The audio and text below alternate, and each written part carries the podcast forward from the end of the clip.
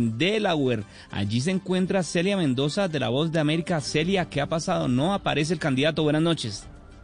La campaña de Joe Biden anunció que el candidato demócrata se estaría dirigiendo a la nación hoy en la noche. Sin embargo, la hora aún no está definida y podría depender de los resultados en estados como Georgia y Pensilvania, donde continúa la tabulación de los votos. Asimismo, se espera que también puedan entregarse los resultados de Arizona, Carolina del Norte y Nevada. Aquí en el Chase Center se prepara el escenario para el discurso mientras el presidente de los Estados Unidos ha hablado desde la Casa Blanca la campaña republicana ha intensificado sus esfuerzos para litigar los resultados y el proceso del conteo en por lo menos cuatro estados, indicando que según ellos hay irregularidades, algo que tendrán que verificar en la Corte de avanzar en estos procesos. Las autoridades también confirmaron que se ha cerrado el espacio aéreo sobre Wilmington y el servicio secreto incrementó el número de agentes que están a cargo de la seguridad de Joe Biden y su compañera de fórmula Kamala Harris. Gracias, Celia. Y varios procesos judiciales siguen abiertos por la retoma del Palacio de Justicia ocurrido hoy hace 35 años. Familiares de los desaparecidos siguen esperando la respuesta de la justicia y la verdad por parte de los responsables. La información con José Luis Pertus. Buenas tardes, pues las víctimas del holocausto del Palacio de Justicia reclaman celeridad en los procesos aún abiertos, por ejemplo, el de Jesús Armando Arias Carrales, quien tuvo que responder ante la justicia ordinaria, pero que se sometió a la JEP con la condición de decir toda la verdad de lo que aconteció durante la retoma del Palacio de Justicia hoy hace 35 años. Alejandra Rodríguez, hija del administrador de la cafetería del Palacio, Carlos Augusto Rodríguez. El proceso de Edilberto Sánchez Rubiano se encuentra aún en segunda instancia en el Tribunal Superior de Bogotá, proceso que fue iniciado aproximadamente en el año año 2006. El diván Ramírez Quintero, quien fue absuelto en primera instancia y en segunda instancia, aún se encuentra pendiente de fallo por la Corte Suprema de Justicia, después de aproximadamente seis años de haber interpuesto el recurso de casación. Las víctimas también criticaron la absolución del coronel Luis Alfonso Plazas Vega por parte de la Corte Suprema de Justicia, ya que según ellas las pruebas indirectas por la desaparición de personas daban para ratificar una condena que el mismo coronel en retiro recibió por parte del Tribunal Superior de Bogotá. Gracias, José Luis. Y el gobierno nacional regresará a la cadena de droguerías La Rebaja a sus dueños luego de que la Superintendencia de Economía Solidaria diera por saneadas las cuentas de la compañía. Los detalles con Marcela Peña. La icónica cadena de droguerías La Rebaja, fundada en su momento por los narcotraficantes Rodríguez Orejuela, ya no estaba intervenida por la Superintendencia de Economía Solidaria, quien asegura que hoy es una empresa estable y próspera. Gabriel Ardila, gerente comercial de la compañía. Hoy podemos decirle que somos la cadena más grande de droguerías del país, la empresa número 120 del país y la hemos construido a pulso. Hoy La Rebaja, que se llama realmente Cooperativa Copservir, tiene 6.700 empleados directos y afiliados aportantes a la compañía, de los cuales 1.400 400 son mensajeros. El paso a seguir es una asamblea con los empleados para elegir a los nuevos órganos directivos. Sin embargo, la Sociedad de Activos Especiales continuará teniendo un papel protagónico en la administración. Esto debido a que aún adelanta la extinción de dominio en contra de los capos. Gracias, Marcela. Y en el Congreso de la República cursa un proyecto de ley que pretende regular el ejercicio del derecho a la muerte digna. En audiencia pública realizada por la Cámara de Representantes se debatió sobre si la eutanasia es un derecho fundamental y si el proyecto de ley es viable. Los detalles con Jimmy Ávila.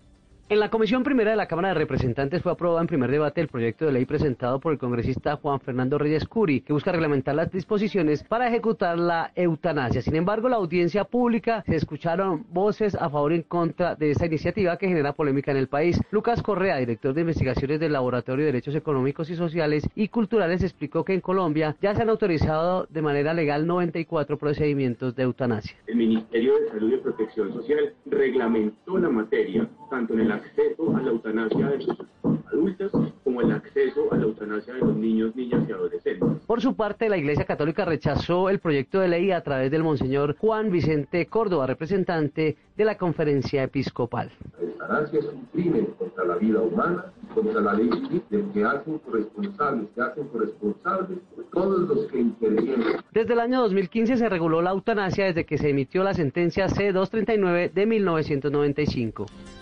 Gracias Jimmy. Y Bernardo Rojas, un bogotano de 29 años, es el ganador de la tercera edición del Jill Soundtrack Award, uno de los premios más importantes en la industria de la composición musical a nivel mundial. La información la tiene Lady Asprilla.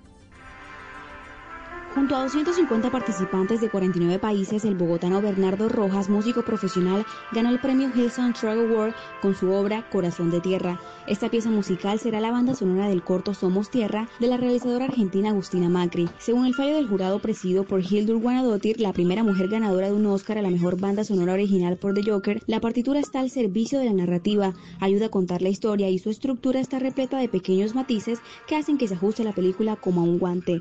Bernardo Rojas nos habla de Corazón de Tierra. que la música lo que pretendía enfocarse en la conexión positiva que hay entre pues, los personajes, entre la familia, la gratitud y el amor por su tierra. Entonces, bueno, pues es como una música muy tierna, es una música también alegre. Este 3 de diciembre, junto a la presentación en vivo de una orquesta que tocará la pieza Corazón de Tierra, el colombiano Bernardo Rojas recibirá el premio de 50 mil euros en el escenario de la Estación Príncipe de Pío de Madrid.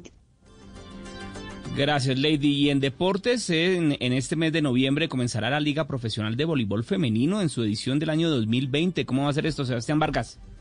Miguel Oyentes, 10 equipos en la ciudad de Bogotá competirán desde el 21 de noviembre al 13 de diciembre en la primera edición de la Superliga Profesional de Voleibol Femenino. La confirmación la hizo el mismo ministro del Deporte, Ernesto Lucena. Tendremos nuestra Superliga Femenina de Voleibol. Superliga que se llevará a cabo en la ciudad de Bogotá con el formato de burbuja, siguiendo todos los protocolos de bioseguridad. Queremos agradecer al Instituto de Recreación y Deporte del Distrito Capital, así como a todas las ligas y a los equipos que estarán en este torneo. Los equipos participantes serán los mejores de las universidades del país según el ranking de este deporte a nivel nacional. Gracias Sebastián. La ampliación de estas noticias en blurradio.com. Quédense con el andén. Misfacturas.com.co, especialistas en facturación electrónica, con el respaldo de Mi Planilla y Compensar, presentan la hora en Blue Radio. Son las 10 de la noche, 7 minutos. Implementa la facturación electrónica de tu empresa con misfacturas.com.co y recibe un mes de prueba gratis. Planes desde 14,450 pesos masiva. Regístrate en misfacturas.com.co. Aplican condiciones. Este viernes. Gol. Juega. Gol. Mi selección Colombia. La pasión del balón,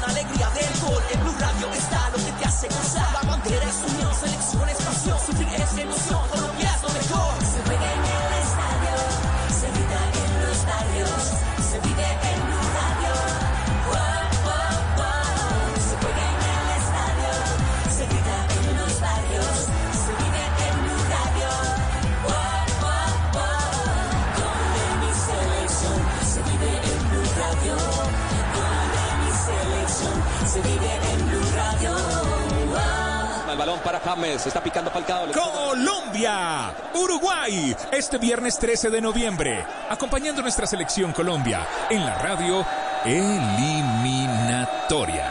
Blue Radio, la nueva alternativa. ¡De Colombia! Solo la más alta conciencia sobre nuestra vida cambiará la suerte de esta pandemia. Agradecemos a cada uno de nuestros clientes por ser esos aliados estratégicos que siempre han estado allí.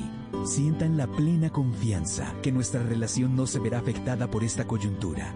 Nuestras plantas de harina de trigo, maíz y nuestra división de pasta, galletas, café y cereales continuarán operando como siempre. En todo momento estaremos dispuestos a garantizar un excelente servicio. En Organización Solarte, trabajamos pensando en usted.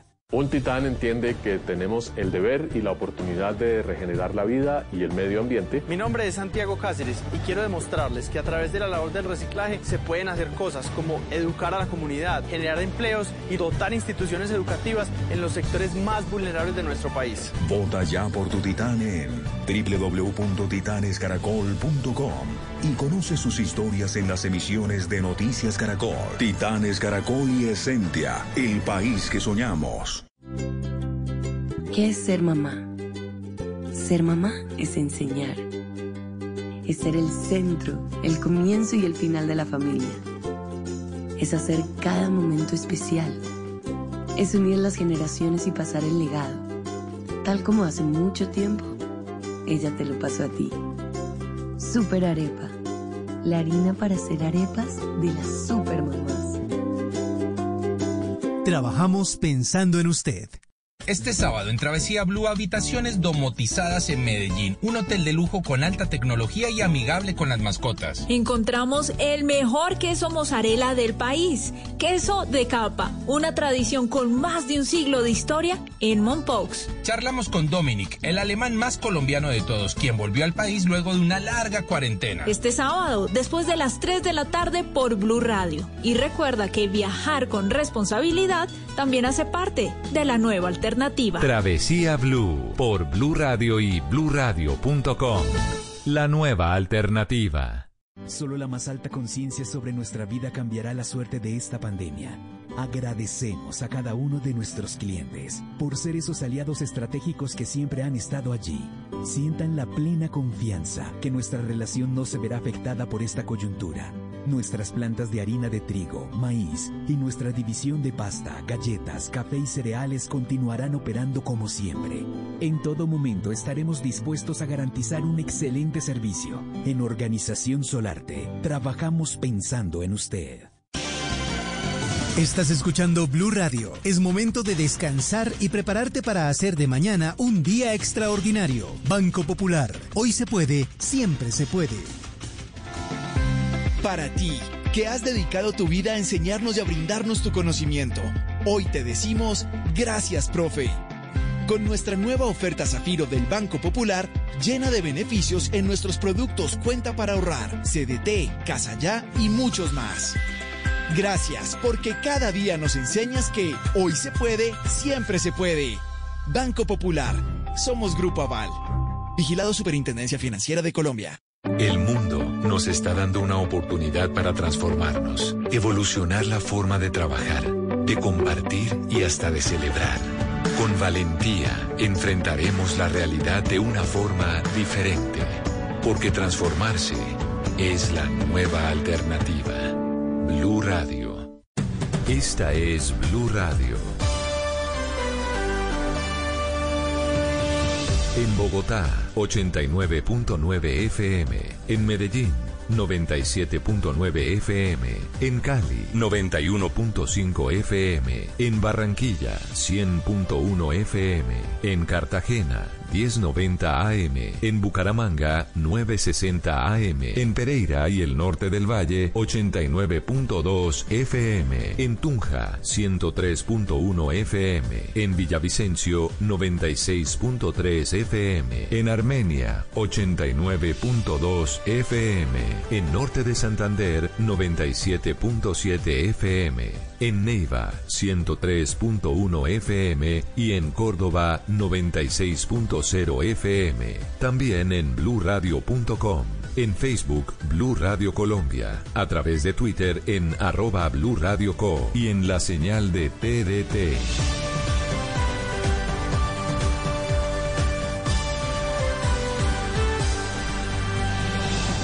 Blue Radio, la nueva alternativa.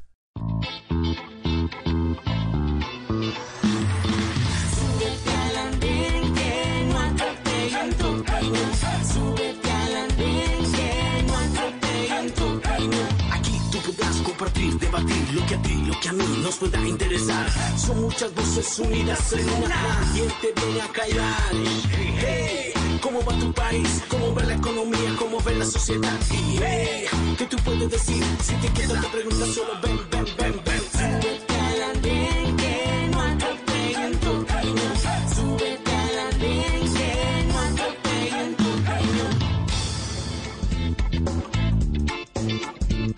Hola a todos, ya estamos subidos en el andén de Blue Radio como ustedes lo escuchaban para que no atropellen la opinión. Les envío un saludo a todos los que nos siguen a través de Blue Radio, las estaciones de Blue Radio, bluradio.com, a través del Facebook Live de los domingos y también a quienes nos siguen ahora a través de Noticias Caracol ahora en YouTube.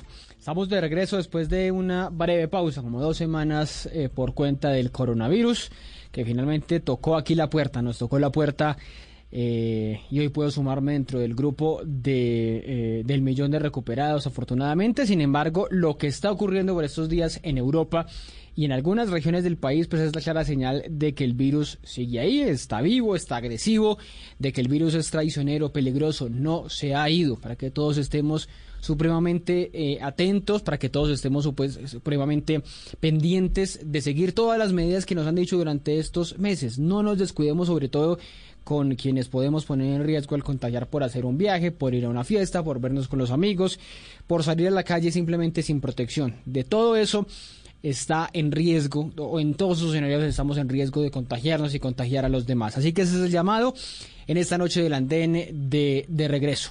Y esta noche también vamos a hablarles de temas electorales, porque mientras en Estados Unidos están terminando una intensa temporada, una muy intensa temporada electoral, aquí en Colombia parecemos entrar a una preelectoral no solamente tenemos una explosión de candidatos presidenciales, sino que nos estamos metiendo en la campaña por dos referendos que despiertan emociones de lado y lado, eh, dos referendos que quizá no sean tan viables, dos referendos que quizá no resulten, veremos si sí o si no, eso lo hablaremos esta noche, pero que serán o que son ya sin duda alguna la antesala de la elección de 2022. Les hablamos por un lado del referendo del expresidente Álvaro Uribe, el referendo que busca, entre otras cosas, derogar la JEP, buscar la reducción del Congreso que tanto se ha pedido desde, desde muchos lados y también congelar algunos salarios estatales. Y el otro lado, el otro referendo, el del senador Roy Barreras, que busca principalmente la revocatoria del presidente Iván Duque que valga decirlo, pues hoy no está establecida, hoy no está prevista en la Constitución, pero eso es lo que va a buscar justamente este referendo, recoger esas firmas para eso. ¿Para dónde van estas dos consultas populares, estos dos referendos? Pues de eso vamos a hablar esta noche y les vamos a preguntar a ustedes también a través de numeral El Anden Blue, a través de sus comentarios allí en Facebook. Para eso ya los estaban viendo ustedes allí, están subidos Sara Abril, Laura Medina y Andrés Hernández. Empiezo saludando a Sara. Sara, ¿qué más? ¿Qué tal va todo? Hola Ricardo, un saludo para ti, para Laura, para Andrés y para toda la audiencia de El Andén Blue. Eh, de nuevo me subo aquí pues para discutir todo este tema de los referendos y pues sin duda alguna eh, la, la, digamos, el anticipo pues de las elecciones presidenciales de 2022 que eh, que es el contexto en el que se enmarcan estas dos iniciativas. Sin duda alguna. Sara, por estos días estrenando partido político, ¿no? Está con nuevo nombre, renovado partido político, bueno, una, una escisión, como se llama, del polo democrático, ¿no?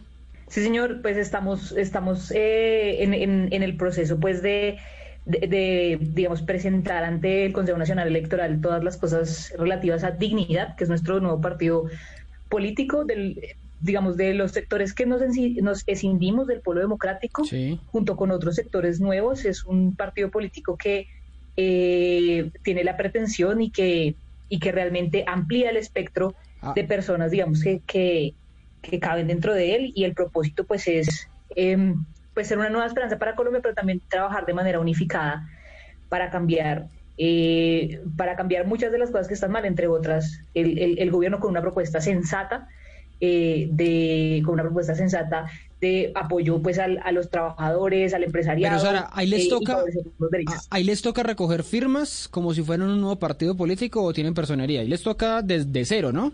Eh, no, o sea, la idea es que por, por, por, por el hecho de que se dio una decisión, ah, le solicitamos al Consejo Nacional Electoral eh, personería jurídica y en esa lucha estamos. Ah, Entonces, es, es, es, una posibilidad que tengamos personería jurídica, pues ya que representamos también, y pues en el polo también hemos hecho esta separación de manera muy, muy tranquila, de manera muy consensuada, y todo el polo estuvo de acuerdo pues en esa decisión y en que éramos un grupo realmente significativo de militantes quienes nos separábamos. Entonces, pues, eh, digamos, seguimos en unidad de acción, pero pues ya no en unidad de partido.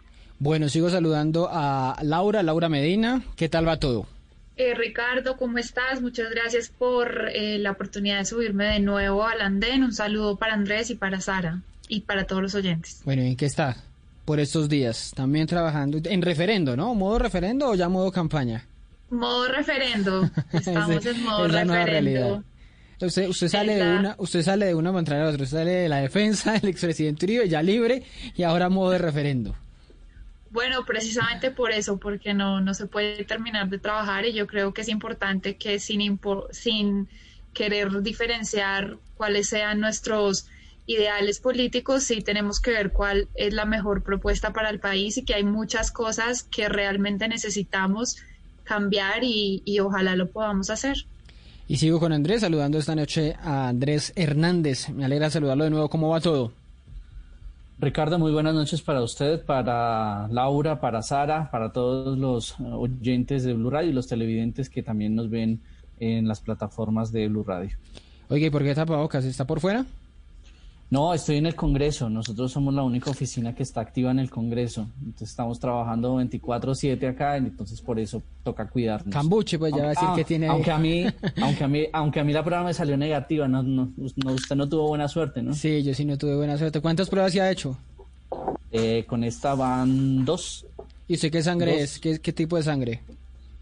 Ah, no, yo soy O positivo normal. Ah, ahí está, ahí está.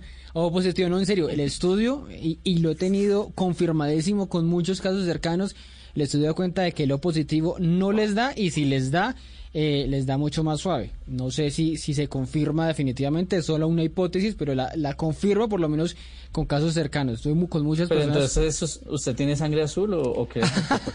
la mía es A positivo, que es como medio conocida para todo el mundo, ¿no? Es como la... ¿Y la, y la B, B positivo? No, es así, no, no. Solo sé que A, A positivo le da muy fácil y A O positivo le da menos fácil, que esos son como los dos extremos. Entonces ahí Ahí, ahí tiene. Y Andrés, entonces es una confirmación más de que, de que sí puede ser por ahí la, la cosa. Bueno, pero para hablar de esta en esta noche de estos referendos, empiezo preguntándole, bueno, a Laura, a Laura, ¿para dónde van estos referendos? ¿Para dónde van estas dos iniciativas del senador Roy Barreras y del eh, ex senador, expresidente Álvaro Uribe? ¿Son viables? ¿No son viables?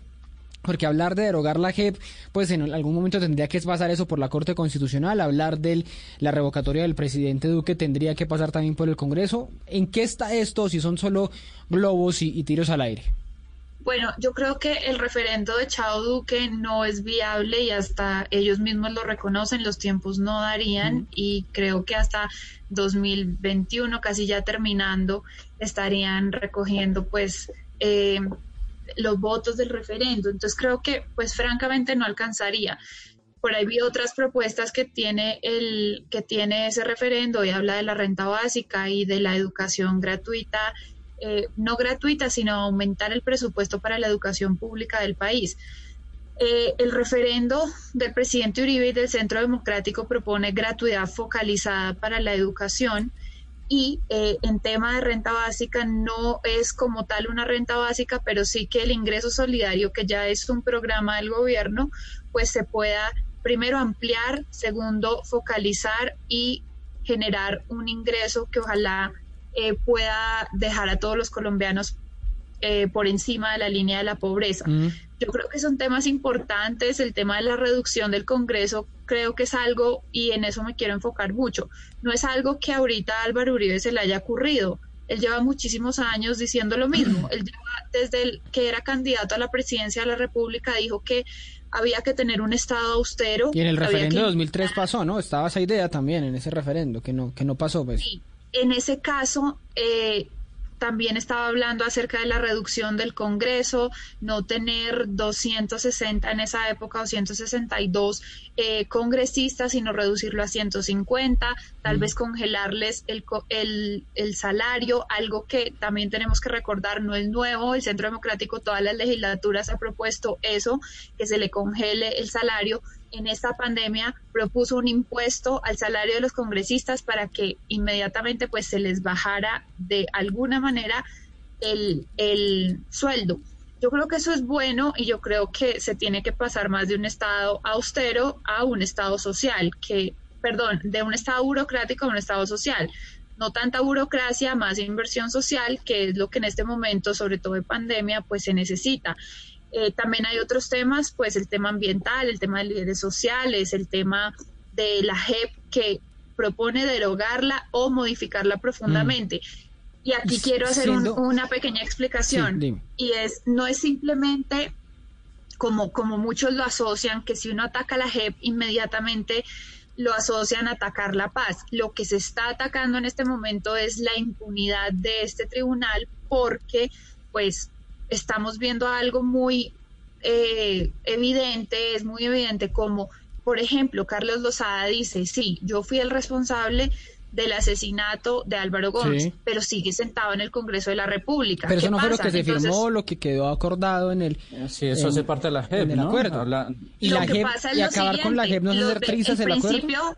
Pero el principio de favorabilidad tiene que cumplirse con el tema penal y se le debe cumplir el tema de la justicia transicional y las penas alternativas para quienes hayan declarado la verdad en, en ciertos delitos. Pero el tema del principio de favorabilidad no está en el tema de, la participación política. Una cosa es que él haya dicho la verdad y otra cosa muy distinta es que tenga que ser un congresista. Yo creo que ni a Andrés, ni a Sara, ni a mí me gustaría ver un Salvatore Mancuso o un Jorge 40 sentado como un congresista de la República. A mí me parece que eso no es un buen mensaje y no es atacar la paz, es atacar la impunidad y también hemos visto pues muchos temas de corrupción dentro de la dentro de la JEP.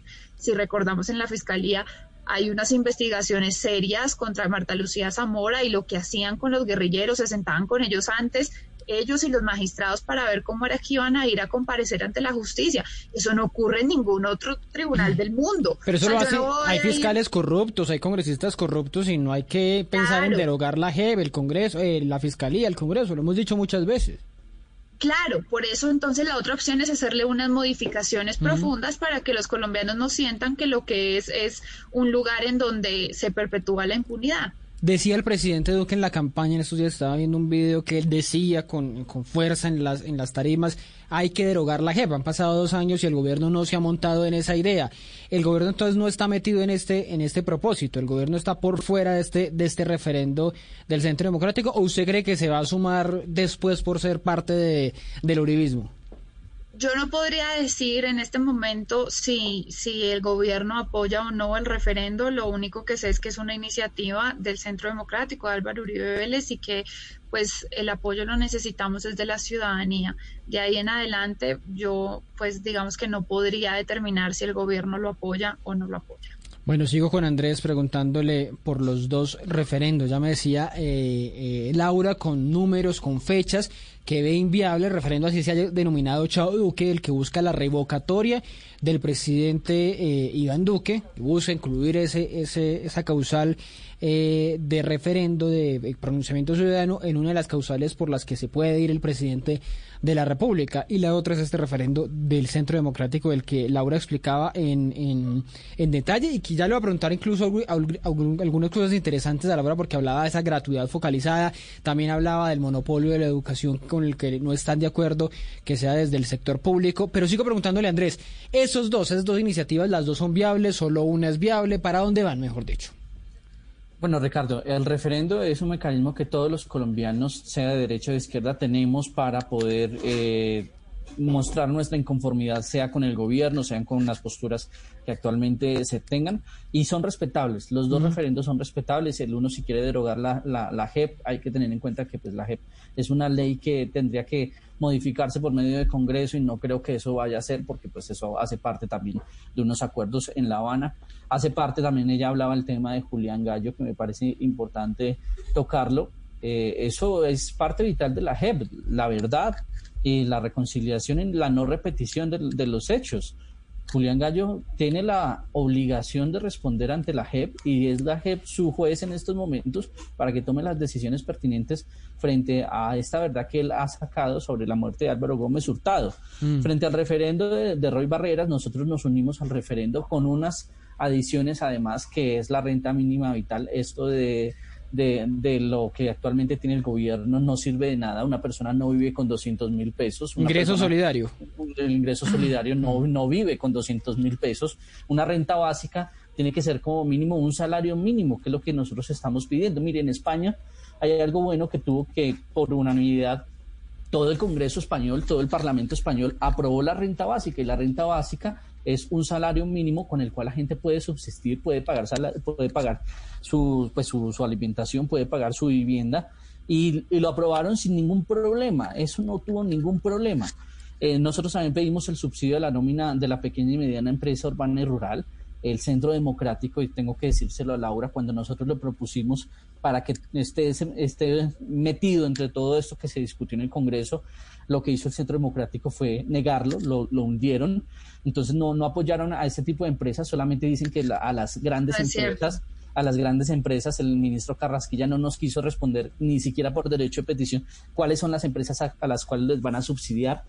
También propusimos la orden para Pero el subsidio de la nómina no está para todos? ¿No, está no señor, no está, no está para todos. Solamente está para las grandes empresas, empresas que tengan cierto número de empleados. Y cuando se propuso hacer esa modificación aquí en el Congreso, que de hecho también fue una propuesta del Si yo tengo más de tres empleados, ¿puedo ir a inscribirme a esa vaina del PAEF? No, las, las MIPIMES no tienen esa favorabilidad. Dejaron hundir a la, a la pequeña y mediana empresa para no darle este tipo de subsidios. De hecho, lo que está diciendo es que también fue una iniciativa que, también propuso el senador Jorge Enrique Robledo para ayudar a estos pequeños empresarios. No tuvo, no, no, no dio, básicamente. Eh, el tema de salud es primordial, no tenemos un sistema de salud eficiente que pueda atender, lo hemos visto en la pandemia, obviamente nadie estaba preparado para atender la pandemia, pero pues se pudo haber eh, dado los mecanismos para tener una buena atención a cada una de las personas. Por, por poco llegamos a, a rebosar los sistemas de salud. Las Andrés, pero no, no, Colombia. no sería mejor esperar al 2022, es decir, eh, todas estas ideas que son que claramente van a ser de campaña. No, Ricardo, ¿No es mejor esperar la elección y que la gente vote en el 22?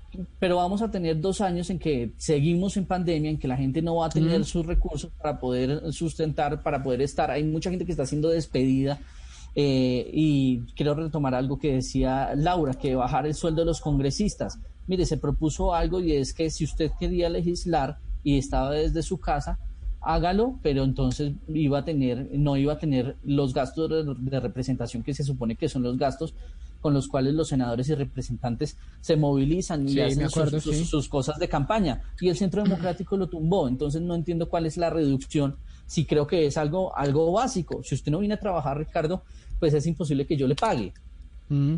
Esa es como, como lo básico. Usted tiene un sueldo base que son de lo de los senadores que son de 7, 8 millones de pesos, pero tiene unos gastos de representación que son de 14 millones de pesos, que se supone que es con el cual usted se moviliza en el país, paga usted su gasolina, eh, sus tiquetes, bueno, ni siquiera los tiquetes porque los porque los que viven acá. Y, y, se propone eso que en medio de la pandemia, pero en la virtualidad, pues, pues haga, pues Pero los dos referendos, Ricardo, los dos referendos son importantes los dos referendos son respetables, es un mecanismo ciudadano, sea de derecha o de izquierda, tienen el mismo derecho de poder utilizar ese mecanismo como lo tiene cualquier persona con el tema de la tutela, pero son respetables, no, no, no peleo con ninguno, pero el tema de la JEP sí creo que ellos siempre lo han dicho desde un inicio de hacer, trizas los acuerdos y entre los acuerdos está la JEP. Sobre la revocatoria del, del, presidente eh, Andrés, ¿no hay una idea eh, que puede ser, no sé si tardía por los tiempos que, decía Laura, pero también una idea, como decía la vicepresidenta Marta Lucía Ramira, insensata, inconstitucional, que le pone palos en la rueda de la reactivación económica, que simplemente es para promover unas campañas eh, electorales que no va para ningún lado y que, y que simplemente va a desestabilizar al país. Un país con revocatorios presidenciales cada cada cuatro años, no solo este, sino el que viene y el que viene, el los presidentes subsiguientes, pues es crear inestabilidad, ¿no es eso? ¿No es, ¿No es jugarle a eso, al caos?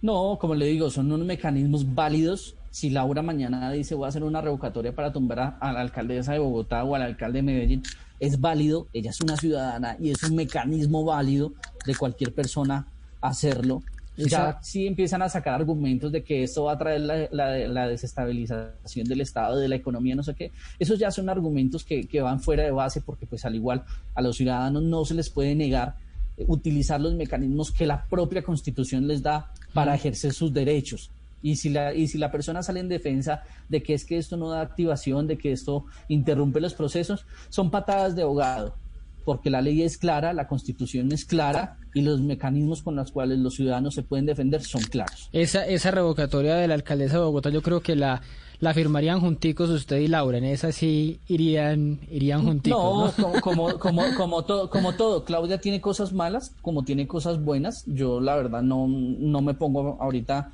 a discutir el tema. Ya viene, ya viene ese proceso, ¿no? Pero, pero pues, pero pues así como tiene sus cosas malas, tiene sus cosas buenas. Y no la firmaría. Bueno, después, después me cuenta que ese no es el, ese no es el tema por ahora. Sigo con Sara, Sara, para preguntarle los dos referendos, ¿para dónde van? ¿Tienen futuro? ¿Son buenas ideas? Bueno, como, como, como yo lo dije antes, creo que más, más que iniciativas de reformar la Constitución, eh, son mecanismos eh, para acercarse a las elecciones de 2022. Mm. Eso no los invalida ni les quita el derecho a las personas que los están promoviendo, pero pues sí es una verdad, ¿sí? Y, también pues es, es también el hecho de entender pues que eh, conforme se ha eliminado las posibilidades de reelección en Colombia, pues este es un debate que se anticipa, ¿sí? Y se anticipa con estas cosas. Y, y también, digamos, particularmente en el del Centro Democrático, pues es evidente que, digamos, muchos partidos, digamos, una de las cosas más importantes en política es la organización, ¿sí? Y no depender de una sola persona. Y el Centro Democrático hoy tiene un problema muy fuerte que, que, eh, es y muy evidente y es la desaparición, digamos, por lo menos en la arena electoral de, de, Álvaro Uribe. Eh, y, eso les genera problemas por, por, lo menos en sus listas al Senado, les genera también problemas en, en, en las campañas presidenciales y pues es evidente que este es un mecanismo que se está utilizando para eso. Ahora, yo quiero aclarar también varias cosas. Esto tiene por objetivo, digamos, lo, principal de los referendos son es reformar, digamos, la Constitución y la Constitución en Colombia se puede reformar por tres vías. Una es un acto legislativo con ocho debates en el Congreso, la segunda es una Asamblea Nacional Constituyente, que es como lo más, digamos, eh, poderoso que se podría utilizar, y la tercera es un referendo, que es lo que se está eh, haciendo acá.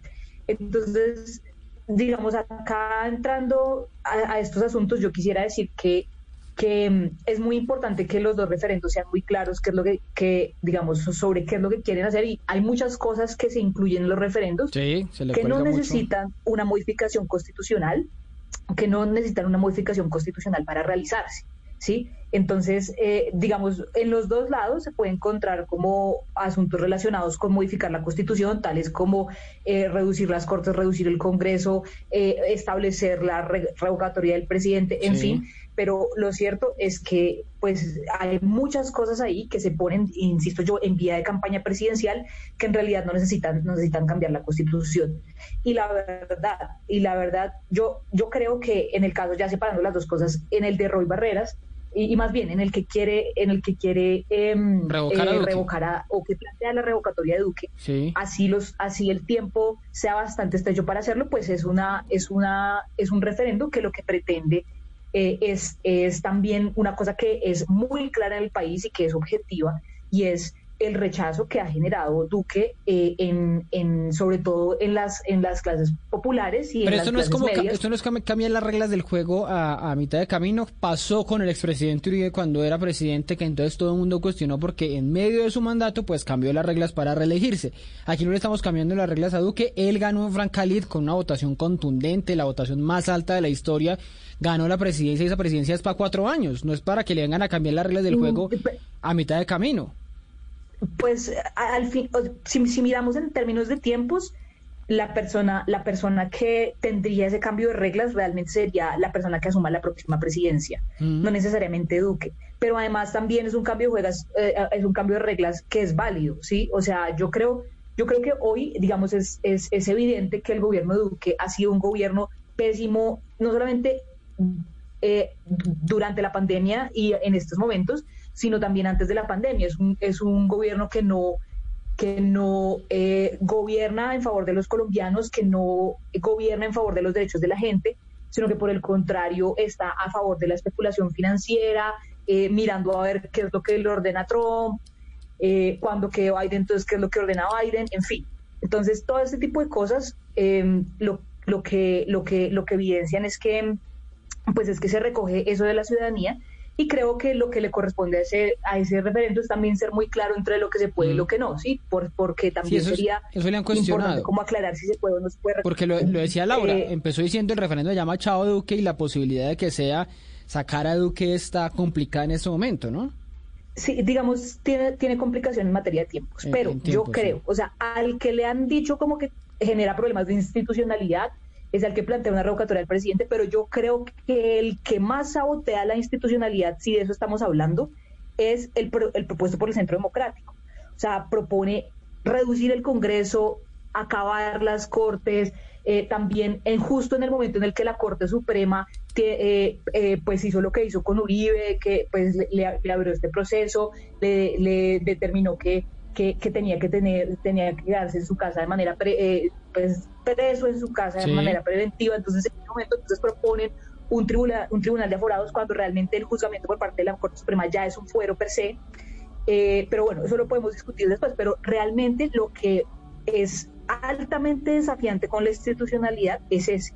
Pero además, yo leí ese documento con juicio, el que, el que se presentó a la prensa, y es un documento supremamente lleno de imprecisiones y mentiras, por decirlo menos, como por ejemplo afirmaciones relacionadas con que FECODE tiene un monopolio. Creo que, eh, creo que es una cosa realmente mm, eh, eh, bastante, bastante cuestionable. ¿Pero de la, educación pública no lo tienen? No es que FECODE, ¿cuál monopolio? FECODE es dueña de cualquier, ¿de qué colegio? FECODE es el sindicato del magisterio que agremia al, al, magisterio de los colegios públicos. FECODE no tiene monopolio de nada, es un sindicato. ¿Sí? La, la, la, la, la definición económica de, de, monopolio no, o sea, el, dueño de, de, de, los colegios públicos es el Estado. FECODE lo que hace es agremiar a los profesores, no tiene ningún monopolio de nada. O sea, Cuando hablan... plantee que quien plantee que FECODE tiene el monopolio de la educación no sabe qué es el monopolio ni sabe qué es FECODE. Pero Laura, o plantee engañar, porque sí, es un problema de gente que quiere confundir y de gente y, y, y, de gente y de gente que quiere llegar con mentiras a las personas. Le quiero preguntar a Laura eso, si hay un monopolio, porque hablaba de un monopolio de, y de adoctrinamiento, que es lo que siempre se habla con, con FECODE. ¿Es, es, es, ¿Es precisa la palabra monopolio o es la idea de que cuando yo no tengo plata, pues la única, el único recurso es estudiar en los colegios públicos? Que eso también, pues, digamos que es entendible, pero no es, no es necesariamente FECODE, ¿no? Pero, pero no es malo no es malo los colegios públicos. Yo en un colegio público, que el Nicolás es guerra. No, yo no siento que sea... dicho el, el, el referendo que primero me gusta mucho que aclaremos esto, es un borrador, primer borrador de referendo, precisamente el título dice borrador para la discusión. Esto es lo que se quiere generar, una discusión en el país con la ciudadanía. Entonces sí es bueno pues dejar eso claro. Ahora, espérate, Richie, porque es que yo quiero hablar acerca de un tema que dijo Andrés, que me parece muy importante aclarar. El tema de lo de las ayudas a los pequeños empresarios, eso es algo que venían diciendo ellos y venían diciendo que entonces solo le ayudaban a los grandes empresarios y que el Centro Democrático votó en contra de que le ayudaran a los pequeños empresarios. Les quiero decir dos cosas. Primero, la primera persona que en medio de la pandemia pidió un subsidio especial para los 6 millones de informales de este país y de pequeños empresarios fue Álvaro Uribe Vélez. Segundo, lo que pasó con el tema del subsidio a las compañías es bastante justo y equitativo. Y acá tengo las cifras. A las microempresas tuvieron 86.836 beneficiarios y el 64% del total de ayudas que se dieron a subsidios de estas empresas se fue para las microempresas, o sea, un total de recursos de 389 mil millones de pesos. Después viene la pequeña, a la pequeña eh, le dieron 646 mil millones, a la mediana le dieron 600 mil, a la grande le dieron 407 mil y a las porque hay esa percepción?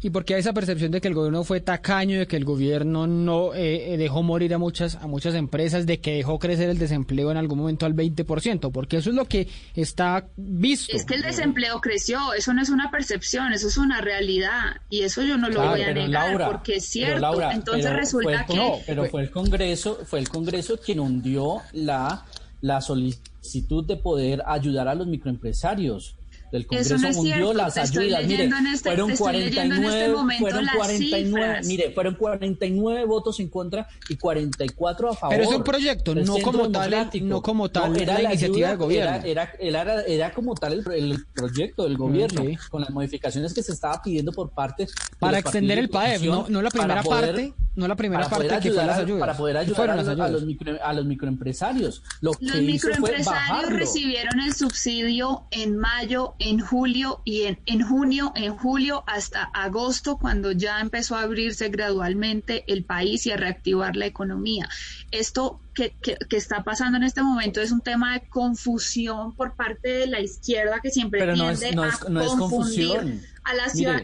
Estoy leyendo las cifras a las microempresas, a las pequeñas empresas, le dieron más de 389 mil, 646 mil. Eso fue lo que le dieron a las empresas. Y acá estoy leyendo comentarios de microempresarios. el gobierno nos ayudó. Tengo una microempresa, me dieron subsidio hasta agosto. También me ayudaron con lo de la prima tengo una microempresa, me llegó el subsidio, si no hubiera sido por eso, no hubiera podido seguir. Creo, creo que estamos hablando de dos cosas diferentes y quizás los dos tengan razón en algo, porque una cosa es lo que dice Laura, la ayuda dentro del gobierno, la ayuda en la emergencia. y en el, y en el Senado, en el Congreso se planteó una un proyecto de ley para extender el PAEF y la oposición le empezó a meter algunos artículos y uno de esos era unos beneficios adicionales a las pequeñas empresas, ¿no? el que hundieron Ricardo fue la posibilidad de otorgar los subsidios de nómina a 550 mil microempresarios que generan el 64% del empleo y aportan el 32%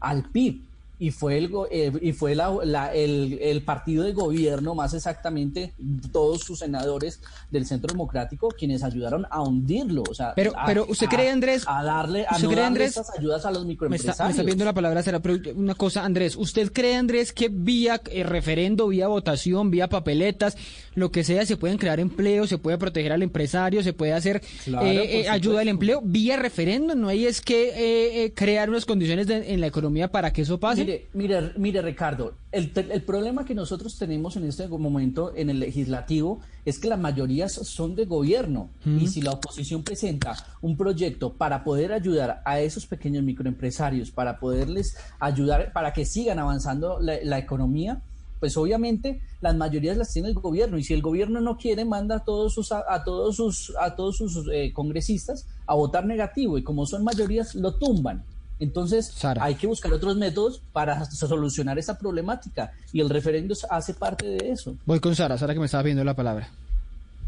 Sí, no, yo, yo quería también como continuar un poco la idea. Yo creo que si bien, si bien el PAEF, eh, o sea, el, PAEF es una política muy limitada y lo cierto es que el, trato que le ha dado Duque a los micro y medianos empresarios sobre todo, pero en general al empresariado nacional ha sido, ha sido un, un trato, un trato pésimo.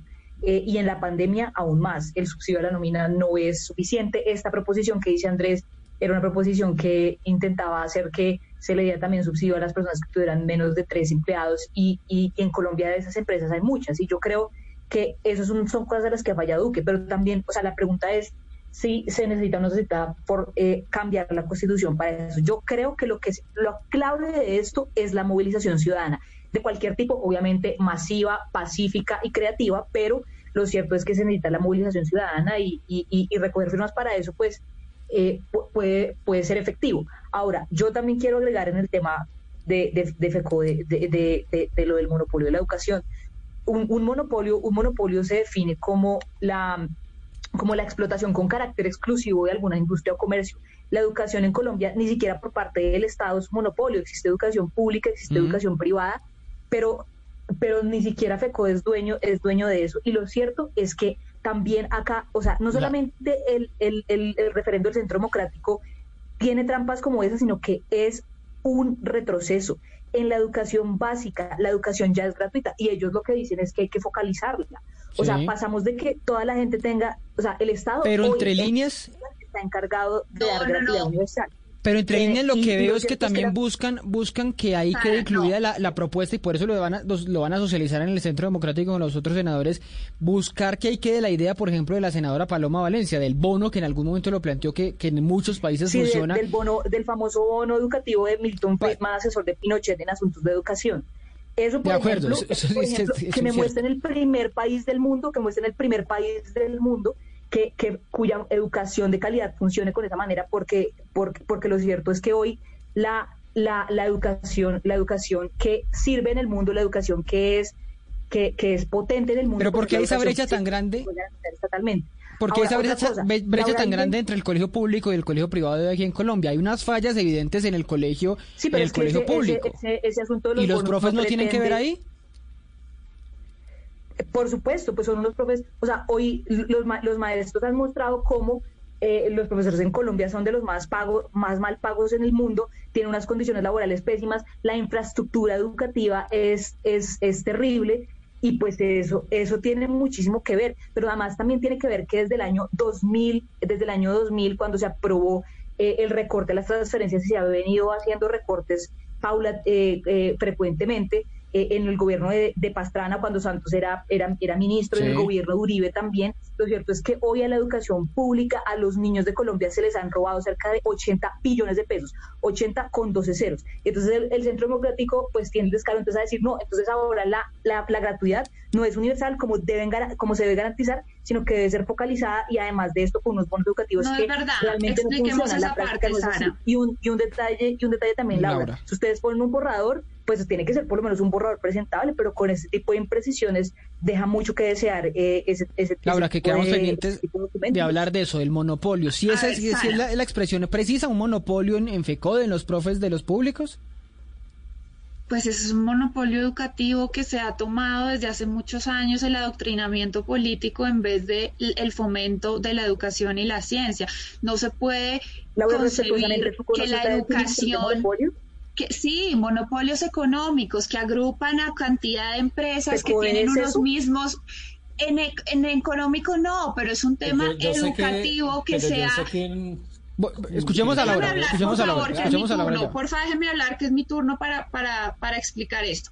Listo. Aquí el, el, debate no es si la palabra es monopolio o no. Acá el debate es lo que ha hecho FECODE a lo largo de los años en el tema de la educación de los niños y los jóvenes de nuestro país. Hay un adoctrinamiento político que no se puede negar. Es algo que realmente ocurre, existe, hay ejemplos de niños que tienen 6, 7 años y gritan Uribe Paraco, el pueblo está berraco. No sé si los niños de 6 años sepan la, definición de Paraco, paramilitar.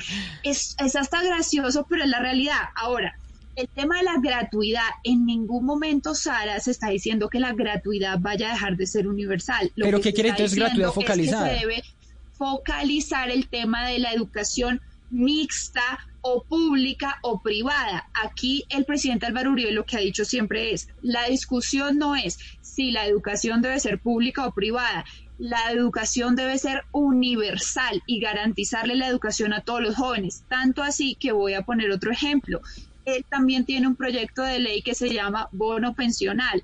Ese bono se le pretende dar a un niño, a, cada familia de eh, vulnerabilidad, en condición de vulnerabilidad, se le entrega este bono pensional y se le asegura su estudio durante 18 años y si a los 18 años esta persona quiere retirar su bono para crear un emprendimiento, pues lo puede hacer. Pero Laura, no es devolvernos, como dijo Sara ahora, no es devolvernos, la gratuidad ya está garantizada, la universalidad está garantizada, el niño que no esté en el colegio, en la calle, pues tiene que ir al colegio, así sea el público privado, pero tiene que ir al colegio. Nadie está tocando lo de la gratuidad, es lo que acabas de decir tú, Richie, que los, que los jóvenes o los niños o los padres de los niños tengan la posibilidad de decirle a un niño, no necesariamente tenga que ir al colegio público, también puede ir a un colegio privado, puede ir a un colegio por concesión, tener esa opción de escoger qué educación desea tener, sin atacar a la educación pública, sin atacar la gratuidad, sin atacar la universalidad que debe tener la educación. En eso estamos de acuerdo con Sara. La educación debe ser universal para mm. todo el mundo. Ahora, en lo que no o en lo que podemos variar es, ¿será que tiene que ser necesariamente pública o los niños también pueden acceder a una educación en un colegio privado o en una institución mixta. Ese es el debate. Pero el, fantasma ahí es porque FECODE es identificado de izquierda. Ese es, ese es el miedo de que, de que FECODE siga o que los profesores sigan educando a los niños. Es un debate más de, de política que que de educación como tal. Pues es un tema que, que es sensible yo lo entiendo, pero pues para nadie es un secreto que obviamente el sindicato de FECODE ha sido históricamente eh, contrario a, las posturas del centro democrático. Y ahora lo que yo digo es lo siguiente, no quiere decir que entonces la educación tenga que ser eh, adoctrinada hacia la derecha o hacia la centro derecha o como sea. No, simplemente la educación tiene que ser analítica eh, y universal, pero no podemos dedicarnos a tener profesores que le pongan cartillas a los niños diciendo que Álvaro Uribe es paramilitar. Entonces, esas son las cosas que uno dice pero no debería ser ahí, así. Ahí cerrando, Laura, yo creo que en ningún momento, yo creo que el problema que tiene el Centro Democrático con los profesores es que los profesores no se han doblegado a lo que ellos quieren para que la gente, para que les den a, a los niños. Y creo que esa independencia que han tenido los profesores, sean de izquierda, sean de derecha, tengan la posición que ellos tengan, al momento de, educar, ellos tienen unos lineamientos, una formación que lleva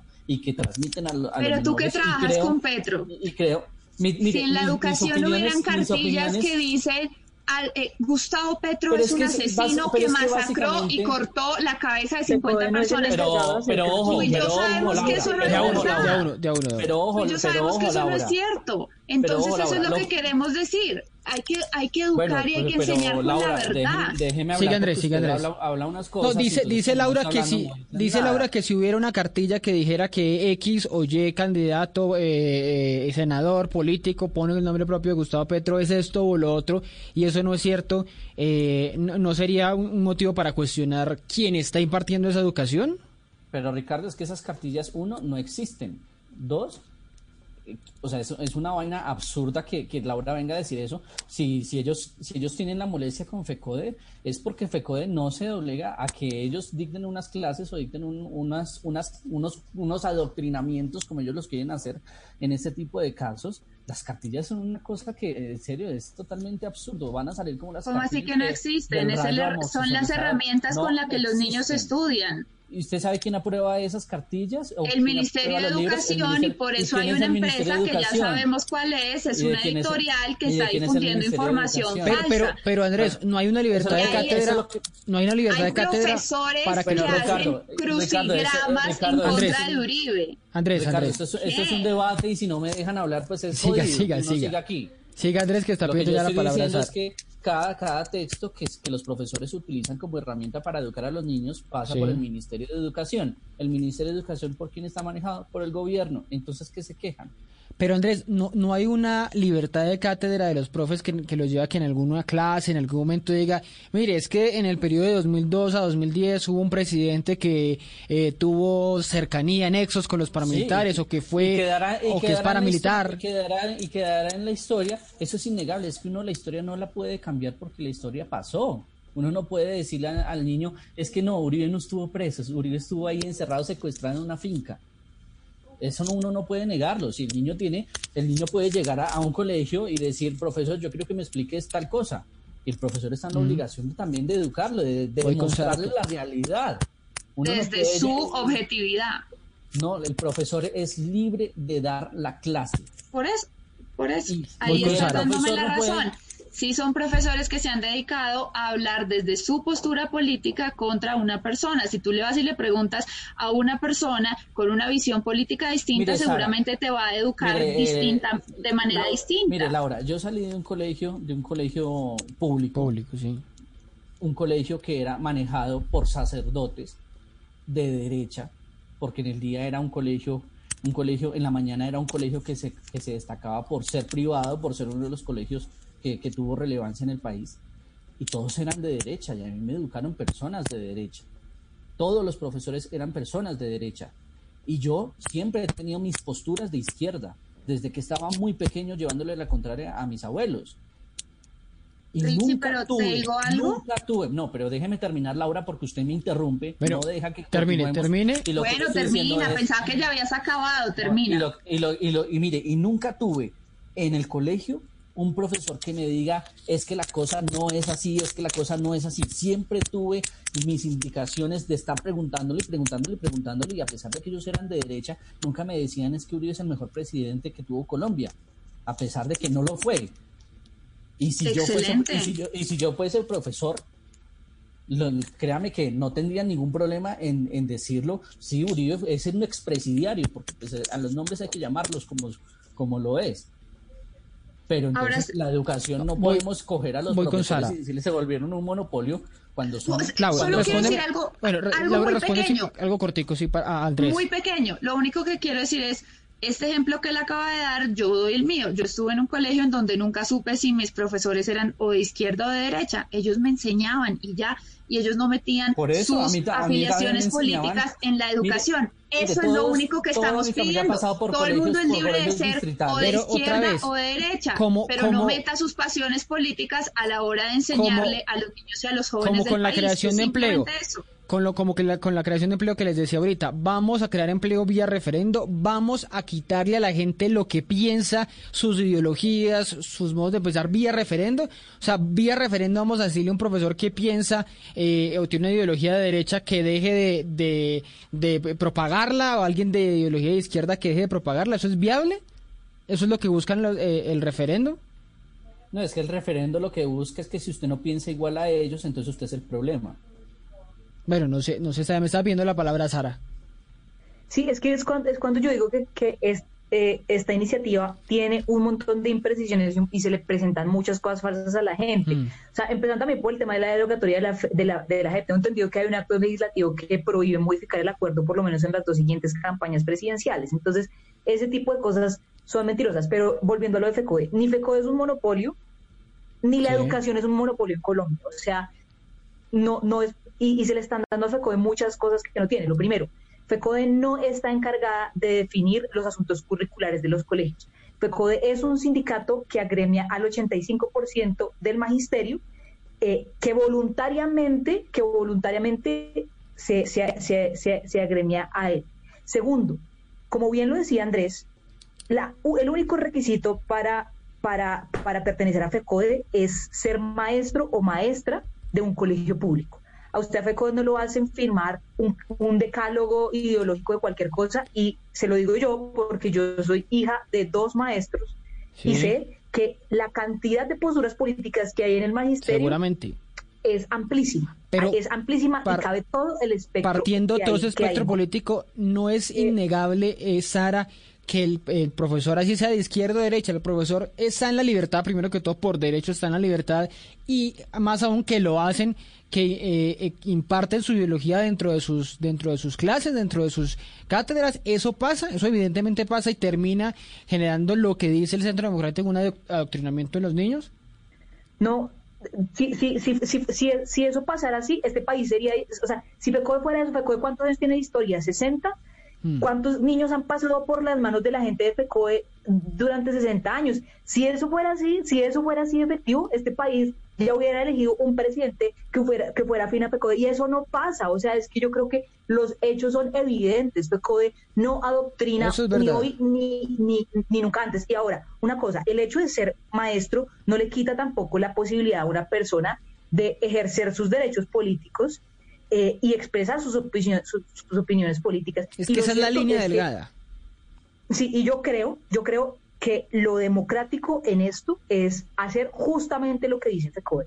FECODE no dice que no hay, que, que FECODE dice que hay que pelear primero por la autonomía escolar y segundo por la formación política de, la, de las personas y la formación política implica no dejar de expresar la posición de alguien, sino que se expresen todas las posiciones. En los colegios, yo particularmente he tenido un trabajo juvenil en los colegios de Bogotá desde hace un buen tiempo y he ido a varios debates en Colegio de Bogotá con gente del Centro Democrático, con gente eh, del Partido Alianza Verde, con gente de, la Colombia Humana a debatir cosas.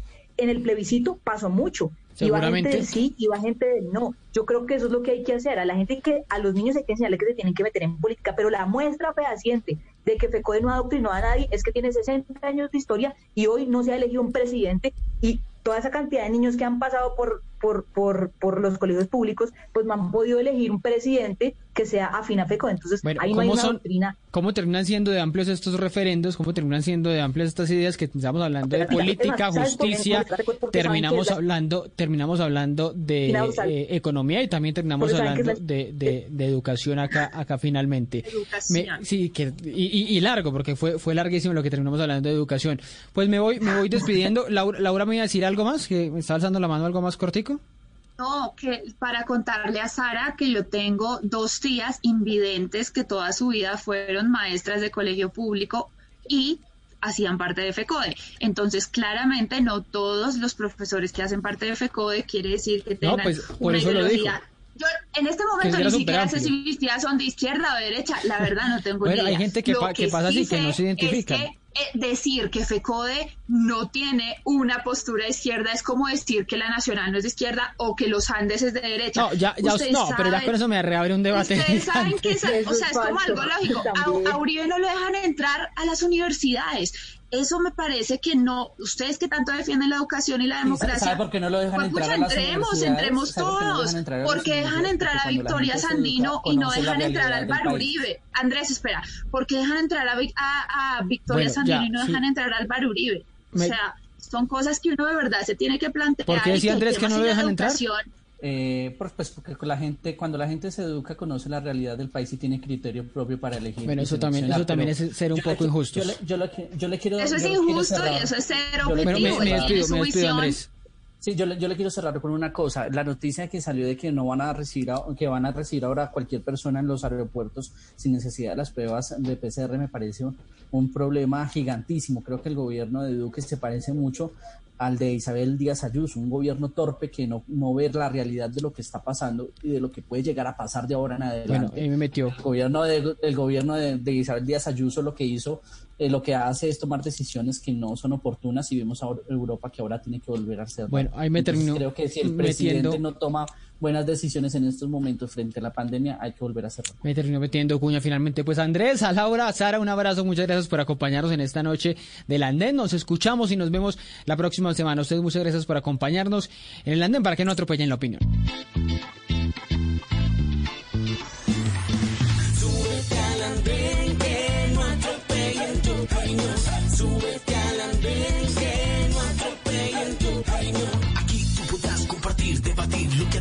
A mí nos pueda interesar.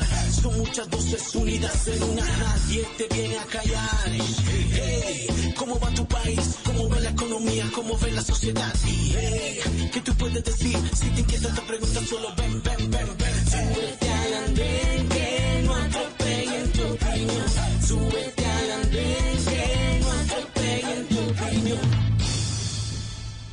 El mundo nos está dando una oportunidad para transformarnos, evolucionar la forma de trabajar, de compartir y hasta de celebrar. Con valentía enfrentaremos la realidad de una forma diferente, porque transformarse es la nueva alternativa. Blue Radio. Estás escuchando Blue Radio. Es momento de descansar y prepararte para hacer de mañana un día extraordinario. Banco Popular. Hoy se puede, siempre se puede. Para ti, que has dedicado tu vida a enseñarnos y a brindarnos tu conocimiento, hoy te decimos gracias, profe. Con nuestra nueva oferta Zafiro del Banco Popular, llena de beneficios en nuestros productos Cuenta para ahorrar, CDT, Casa Ya y muchos más. Gracias, porque cada día nos enseñas que hoy se puede, siempre se puede. Banco Popular. Somos Grupo Aval. Vigilado Superintendencia Financiera de Colombia. ¿Armando fiesta en casa para esta noche? Recuerda que el COVID-19 sigue ahí. Hoy más que nunca hay que ser conscientes. Sigámonos cuidando. En las reuniones, mantén la distancia física, usa correctamente el tapabocas y lávate las manos. Un mensaje de Caracol Televisión.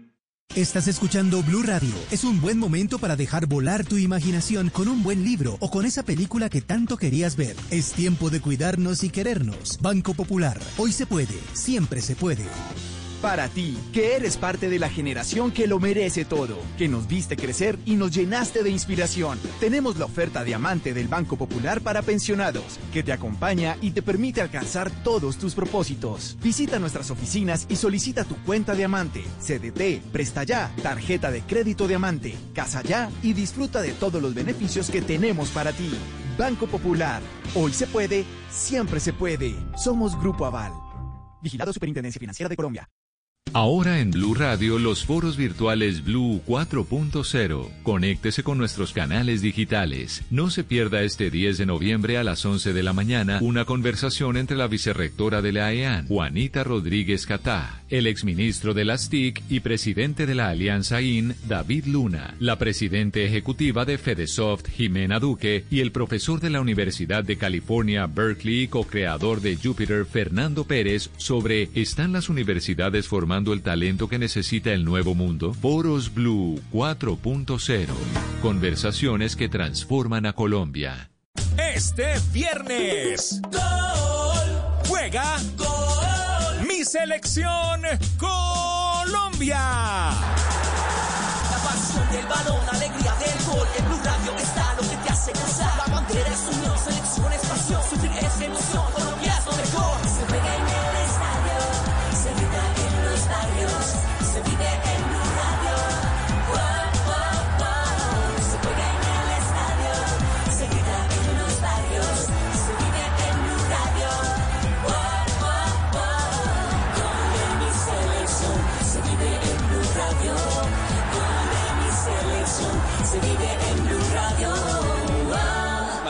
James, está picando Falcao. Colombia, Uruguay, este viernes 13 de noviembre, acompañando nuestra selección Colombia en la radio eliminatoria. Blue Radio, la nueva alternativa. ¡De Colombia! Esta es Blue Radio. En Bogotá, 89.9 FM. En Medellín, 97.9 FM. En Cali, 91.5 FM. En Barranquilla, 100.1 FM. En Cartagena, 1090 AM. En Bucaramanga, 960 AM. En Pereira y el norte del Valle, 89.2 FM. En Tunja, 103.1 FM. En Villavicencio, 96.3 FM. En Armenia, 89.2 FM. En Norte de Santander, 97.7 FM. En Neiva, 103.1 FM. Y en Córdoba, 96.0 FM. También en bluradio.com. En Facebook, Blue Radio Colombia. A través de Twitter en arroba Blue Radio Co. Y en la señal de TDT.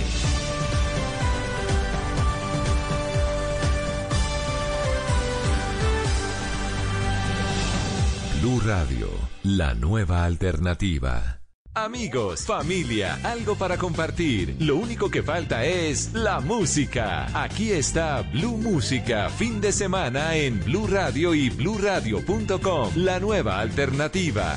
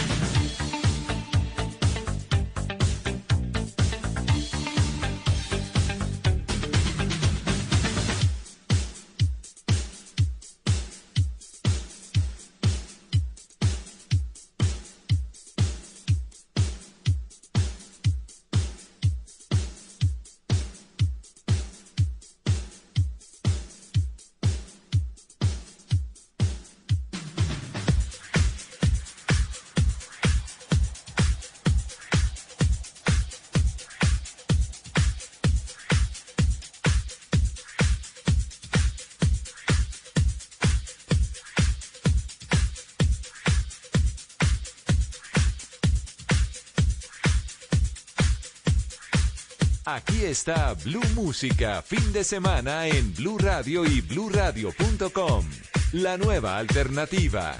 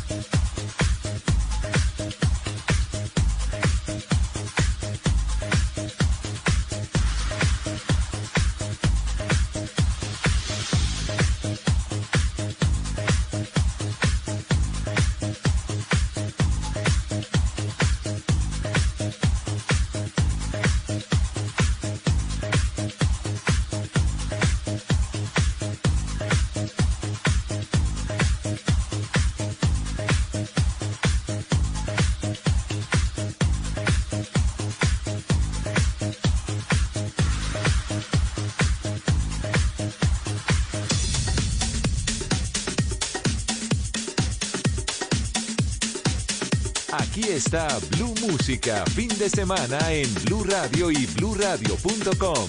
La nueva alternativa.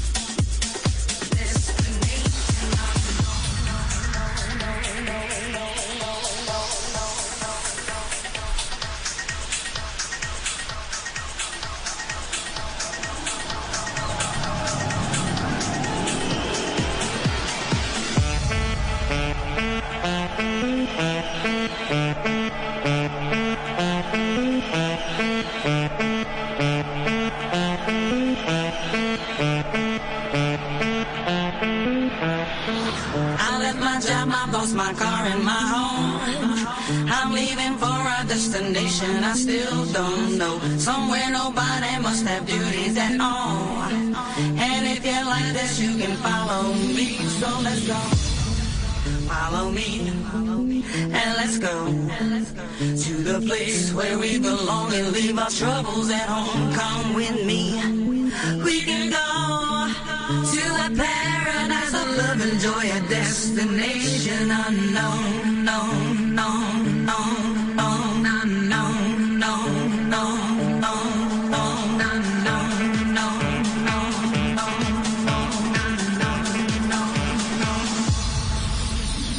Destination unknown.